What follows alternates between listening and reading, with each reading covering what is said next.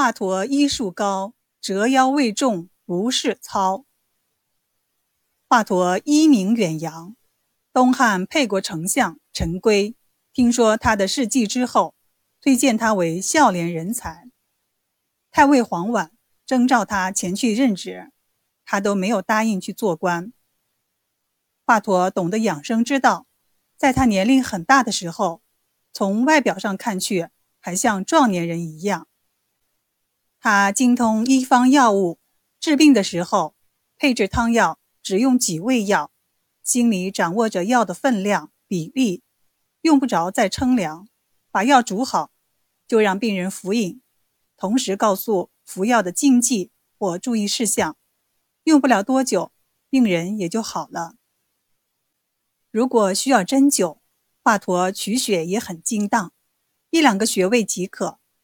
扎针时，华佗往往对病人说：“针刺的酸麻胀的感觉。”应当放散到某处，如果到了，请你告诉我。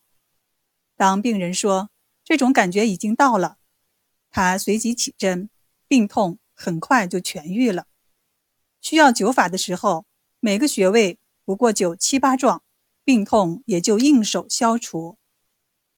尤需值得提出的是，如果病患淤积在体内，扎针吃药的疗效都不能奏效，必须抛开割除的。华佗就让病人先服用他配制的麻沸散，一会儿病人就像醉死一样，毫无知觉。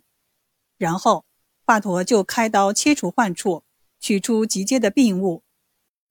病患如果在肠中，就割除肠子病变部分，洗净伤口和易感染部分，然后缝好腹部刀口，再用药膏敷在缝合的刀口上。由于有麻沸散的作用，开刀时。病人自己并不感到疼痛，一个月之内伤口便愈合复原了。他的同乡曹操常患头风病，请了很多医生治疗都不见效。听说华佗医术高明，就请他医治。华佗只给他扎了一针，头痛立止。曹操怕自己的病再发，就要求华佗留在许昌做自己的侍医，供他个人使唤。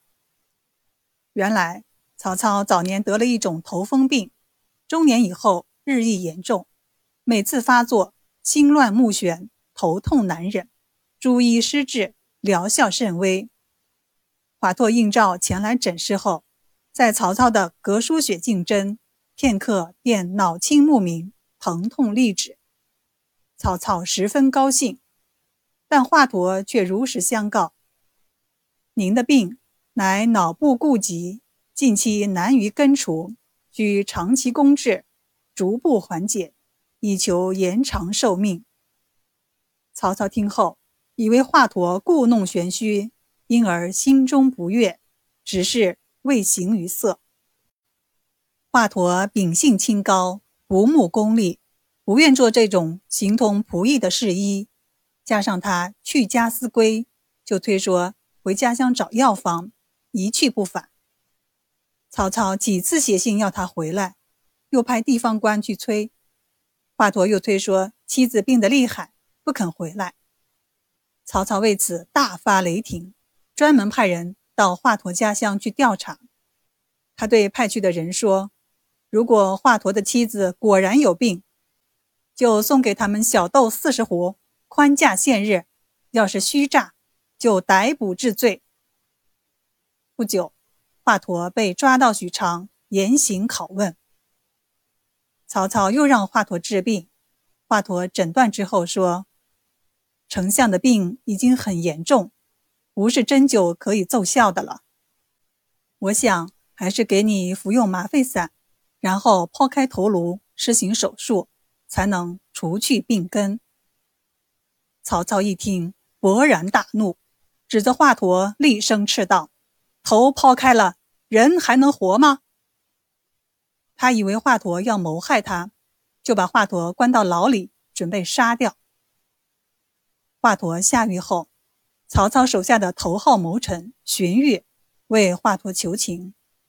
他说：“佗方术十功，人命所悬，宜加权佑。”意思是说，华佗医术高超，世间少有，天下人命所系重，望能予以宽容。而曹操不从，并说：“不忧，天下当无此鼠辈耶？”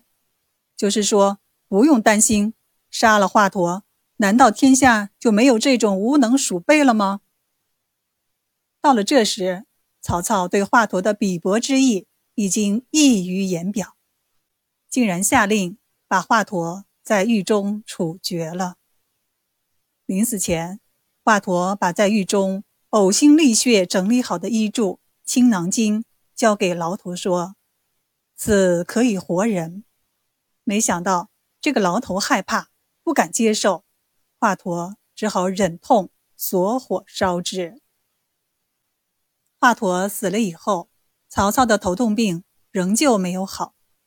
曹操说：“华佗本来能够治好我的病，他有意留着我的病根，想借此来抬高自己的地位。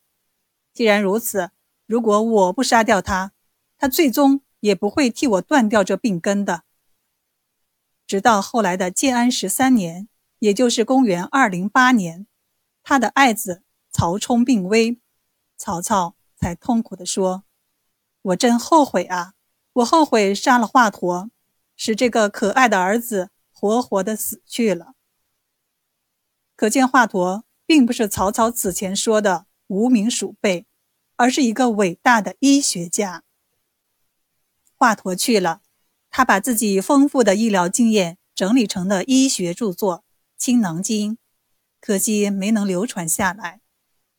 我们不禁要再次扼腕叹息了，叹息一代名医的被害，也叹息。医学著作未能流传于后世，在历史的长河中，究竟有多少的中医著作散失，无法统计。这真是中华民族的巨大损失啊！但不能说华佗的医学经验因此就完全淹没了，因为他的许多有作为的学生，如以针灸出名的樊阿，著有《五谱本草》的五谱。著有《本草经》的李当之，把他的经验部分的继承了下来。至于现存的华佗《中藏经》，那是宋人的作品，用华佗的名字出版，但其中也可能包括一部分当时尚残存的华佗著作的内容。这些后世医者对华佗医术的传承，也许可以给我们稍许的安慰吧。